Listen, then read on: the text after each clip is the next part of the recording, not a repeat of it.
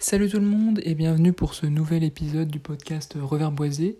Aujourd'hui, et comme vous l'avez vu dans le titre, on va parler de Gaël Monfils parce que euh, ce dernier qu'on croyait un peu perdu au fond du trou après un début d'année 2023 très compliqué, bah revient en ce début de tournée américaine et on va donc se demander euh, bah, jusqu'où peut aller Gaël et euh, si c'est son grand retour en fait à la compétition. Alors euh, aujourd'hui pas de montage malheureusement, enfin pas de générique parce que bah, je n'ai pas le matos à disposition. Mais euh, petite chose avant de commencer peut-être, c'est que j'ai rejoint le collectif euh, jeublanc.fr. Vous pouvez d'ailleurs les trouver rapidement sur Twitter et si vous tapez jeublanc.fr bah, sur internet. Ils ont un site spécialisé, spécialisé dans le tennis dans lequel j'ai écrit bah, plusieurs articles. Actuellement j'en ai écrit 5 là.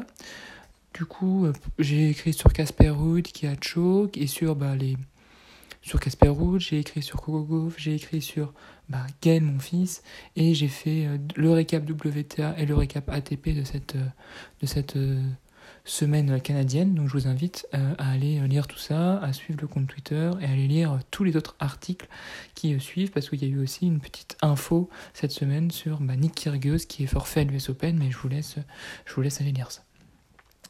Voilà, donc on va parler un peu de Gaël, mon fils. Euh, on va commencer par faire un point, je pense, sur son année, euh, sur son année 2023. Parce que euh, même s'il a bien performé cette semaine, il est quand même en négatif en 2023, puisqu'il compte 7 victoires pour 11 défaites. Et avant Washington, il était à 2 victoires pour 9 défaites. Donc là, sur les, sur les je dirais, les, les... Il y a eu combien de matchs en plus là? Il y a eu 7 matchs, sur les 7 derniers matchs, il est quand même en 5 victoires, de défaites, ce qui est plutôt, plutôt euh, potable. Il est du coup, après, euh, après, cette, euh, semaine, aux alentours de la 210, après cette semaine, ouais, aux alentours de la 210e place mondiale, et il bah, a quand même remporté des victoires assez importantes et intéressantes. Hein. On pense par exemple quand même à un top 10, Stefanos Tsitsipas, à qui est top 30, à Public qui est top 30, à Vukic qui est quand même pas mal, euh, pas mal en ce moment, qui vient, si je me trompe pas, de faire une finale à Atlanta, où il perd en 3-7 contre, contre Fritz. Et il a deux défaites, une contre Sinner, bon, qui remporte la TP, la TP 1000 de, bah, du coup de Toronto, vous avez tous vu, et Grigsburg qui va finalement en finale de, de Washington. Washington, un tournoi remporté par Dan Evans, je le rappelle. Qu'est-ce qui peut expliquer ce changement euh, de dynamique? Bah, Il y a plusieurs points. Déjà, euh, il a un nouveau coach et il a un nouveau staff euh, médical qui, je pense, lui apporte un certain confort physique, émotionnel et de un, un nouveau regard sur son plan de jeu. En effet, après le, le, Challenger de Bordeaux, donc à peu près avant Roland Garros, si je dis pas de bêtises, il met fin, euh, il met fin à sa collaboration avec Günther Bresnik et il retrouve un ancien coach à lui de 2015 à 2018 qui s'appelle Michael Tilstrom. avec lesquels d'ailleurs pendant cette période de 2015 à 2018 il avait atteint la finale de Monte Carlo et les demi-finales de Toronto et de l'US Open. Tiens, tiens. Et d'ailleurs, ses performances lui avaient permis de se qualifier pour le Masters de Londres et devenir une sixième mondiale, son meilleur classement en carrière. Donc c'est quand même un coach qu'il connaît. Euh, tous les deux, ils ont eu des, ils ont eu des résultats et, et, et je pense que, euh, ouais, je pense que c'est, bah, plutôt un, un, bon choix et le, le, résultat, le, les résultats le, le prouvent. D'ailleurs, son entraîneur lui a imposé, je dirais, un changement de style de jeu ou lui a un, lui a apporté un nouveau regard. Il dit, d'ailleurs, à propos de Gaël, les coups de Gaël étaient toujours là. Mais peut-être qu'il avait perdu son ADN, ADN. Je pense que c'est les coups un peu forts, un peu spectaculaires, les, grosses balles de coups droits et les gros services. Je pense que c'est ça, la dimension physique et bestiale dans le jeu de Gaël. Je pense que c'est ça dont il parle. Avec ses caractéristiques de joueur physique, il devait, à mon sens, se placer un peu derrière sa ligne, ce qui veut dire que tu as besoin de courir et de te baser là-dessus pour être agressif à bon escient. Donc il voulait donc pas que Gaël soit quelqu'un qui, euh, je dirais, gagne les points en 2-3 coups de raquette, mais plutôt quelqu'un qui, euh, qui, qui, gagne, qui fasse des coups gagnants après des rallyes un peu plus longs. Euh, après des rallyes un peu plus longs, parce que c'est peut-être comme ça qu'il trouve une dynamique et un certain, un certain mouvement. Ensuite, il finit par dire que Gaël doit essayer de dicter le point, oui, mais d'abord s'installer dans une position plus en profondeur. Et c'est vrai que finalement, quand on regarde les points, c'est Gaël Monfils a toujours été un joueur un peu derrière sa ligne de fond de cours qui envoyait des parpaings et qui avait besoin de trouver un certain rythme dans l'échange. Donc cette, euh, cette dimension physique, on la ressent bien dans son discours. Et donc il n'a pas voulu faire de Gaël euh, un gars qui euh, fait des one-two tout le temps, même s'il a un excellent service, ni un gars qui ne fait que défendre à la Ramos Vinolas. Il veut, je pense, trouver l'entre-deux qui a fait de Gaël, fait de Gaël qui il était. C'est-à-dire ce joueur de contre, ce joueur qui t'impose un long combat physique, qui, est capable de te sortir des coups venus, venus derrière, de te surprendre, surtout avec son coup droit. Et c'est ça que je pense que il n'a pas non plus voulu de faire Gaël un gars qui, qui est dans la variation, euh, je dirais, en tant qu'il monte à même s'il est pas mal monté à la pas mal, il est monté à la volée quelques fois quand même pendant cette semaine, c'est pas non plus un gars qui a faire des slices, des amortis, qui va varier cloche, qui va varier prise de balle, c'est plutôt un gars dans, dans la répétition des, de, de, de, même coups en fait, loin de sa ligne de fond de. Donc encore fallait-il que bah, Gaël soit, euh, soit prêt physiquement. Et euh, voilà ce, qui, ce que dit Gaël euh, depuis qu'il travaille avec Michael Tichstrom. Avec ma blessure au pied, c'était compliqué de remettre tout le bas du corps en marche. Là, donc depuis, que, depuis cette année 2023, j'ai pu m'entraîner physiquement comme je le voulais. J'ai besoin de ça. C'est une clé de mon jeu. Et cette, cette dimension physique, elle se, elle se voit bien dans les matchs, puisqu'il a quand même fait 3 sets où il n'apparaissait pas complètement cuit. Avec Rixpour, Eubank, Sinner, c'est 3 sets, c'est des matchs en 3 sets, même bah, Baez, mais qui est un peu un ovni quand même, parce que juste après il se blesse. Hein. Juste après il déclare forfait à Roland Garros contre Rune. Mais euh, c'est. Il, il, a l'air bien physiquement, et je pense que c'est la clé du jeu de, c'est la clé du jeu de Gal, mon fils, ce, ce, ce cette bonne condition physique. L'autre clé de son, jeu, c'est indéniablement son service. Euh, et à, Toronto, avant d'affronter Yannick Sinner, il n'a perdu qu'une seule fois sa mise en jeu, euh, en servant 34 euh, jeux. Il a sauvé 10 balles de break avant le match contre Sinner. Hein. Il a sauvé 10 balles de break, 10 balles de break sur les 11 qu'il défendait. Et finalement, contre Sinner, même si Sinner convertit 3, enfin le break 3 fois, une fois par manche, si je dis pas de bêtises, euh, Gaël, en fait, enfin, l'Italien n'a que 4 balles de break à se mettre sous la dent. C'est pas beaucoup, malheureusement, il en a converti beaucoup l'Italien, et surtout à des moments clés. Mais quand même, c'est pas, pas énorme, hein, si on y pense. Face à Eubanks, par exemple, il a servi 14 aces et remporté 82% de ses points derrière sa première balle. Face à Tsitsipas, il a servi 57% de première balle pour 82% de réussite derrière cette première balle. Face à Alexander Vukic, il a mis 9 aces et 87% de points gagnés derrière sa première balle.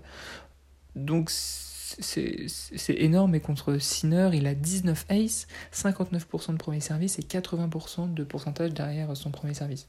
C'est colossal comment euh, sert Gaël mon fils en ce moment. Je trouve vraiment qu'il sert extrêmement bien, même s'il y a quelques petites doubles fautes qui peuvent polluer par-ci et là, il sert le feu. Et en plus de servir le feu, bah, il prend du plaisir sur le cours.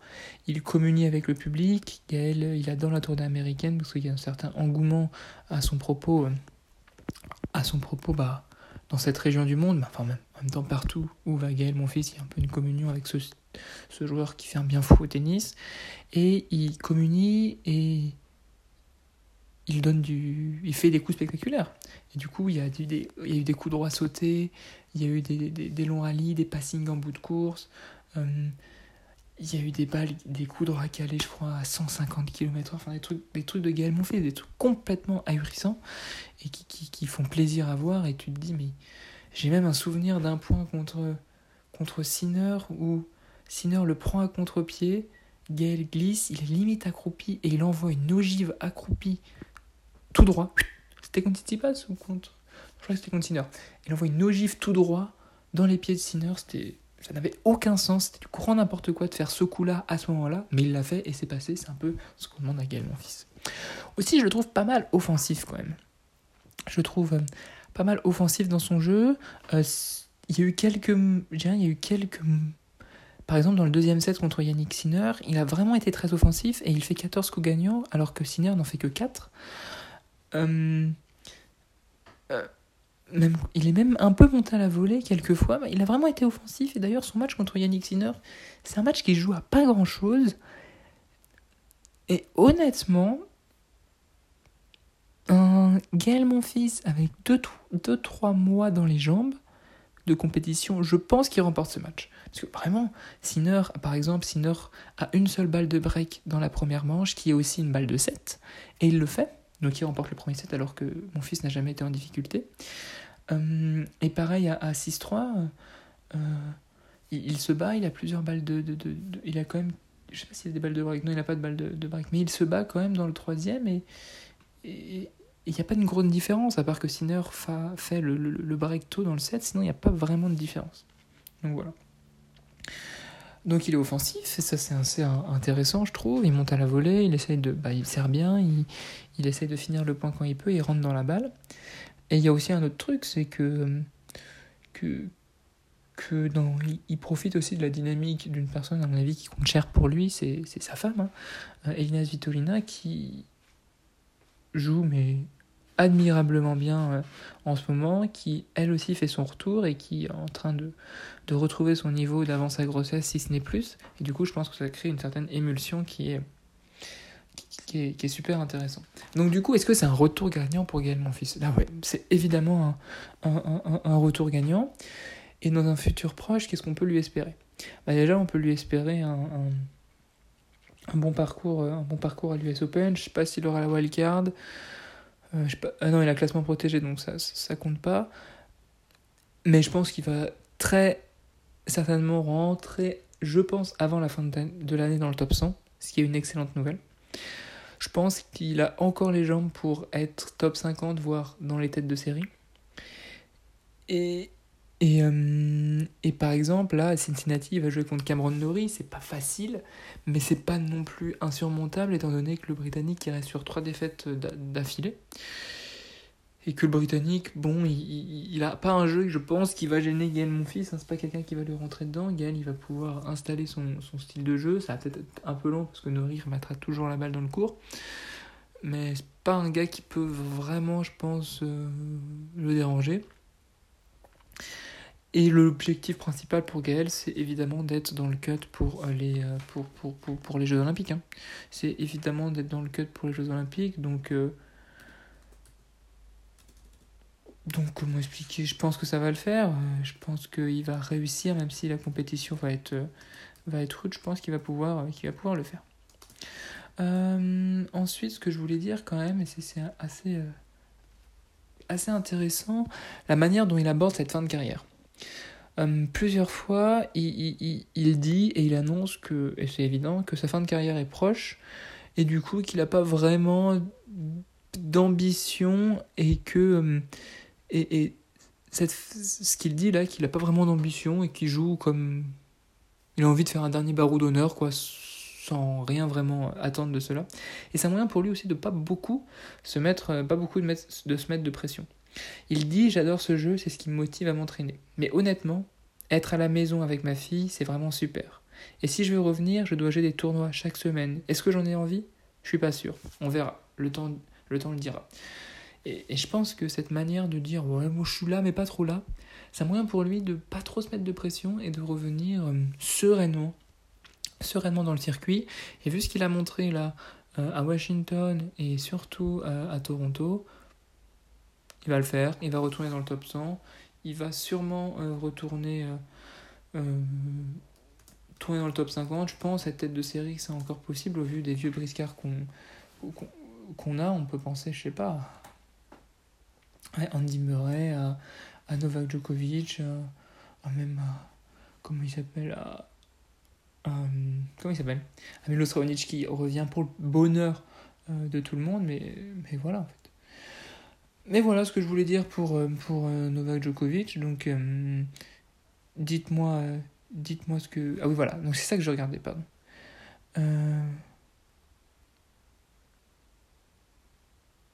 Le tirage au sort des tournois en simple comprendra 64 joueurs pour chaque compétition. Donc ouais, il faut être dans le top 64 pour être, pour être aux Jeux olympiques, sachant que la France, elle dispose d'une place garantie en tant que pays hôte. Mais ne l'utilisera pas si des athlètes français sont déjà qualifiés. Ok. Hum, six autres quotas sont des places ITF, alors qu'une ultime est attribuée suivant le principe d'universalité. Ok, donc faut être dans le top 64 et on a une, on a une wildcard, wildcard pour, pour, pour un joueur français parce qu'on est le pays hôte. Donc c'est euh, plutôt intéressant. C'est plutôt intéressant et je pense qu'il ouais, qu'il y arrive. Ah non, il faut être dans le top 56 et après t'as des as, et après t'as 8 wildcards. Ok. Et après t'as 10 as 8 wildcards. Ok. Euh, donc je pense qu'il va être dans le top 56 avant bah ouais, il a 9 mois à faire, une, une année à faire pour être dans le top 56 et je pense qu'il y arrivera. Voilà. Bah, je vous dis à la semaine prochaine. Euh, surtout, n'oubliez pas, si vous ne l'avez pas encore fait, et je vous remercie d'ailleurs pour ceux qui ont écouté euh, les, petits podcasts sur Venus Williams. Donc là, euh, mercredi ou mercredi ou jeudi, parce que là j'ai un peu un jour de décalage, vous pouvez le voir va y avoir le troisième épisode. Merci en tout cas à, tous ceux qui m'ont écouté parce que bah, on fait des chiffres stables entre le premier épisode et le deuxième, voire une légère augmentation dans le deuxième, donc c'est super. Dites-moi ce que vous en pensez et à la semaine prochaine. Allez, ciao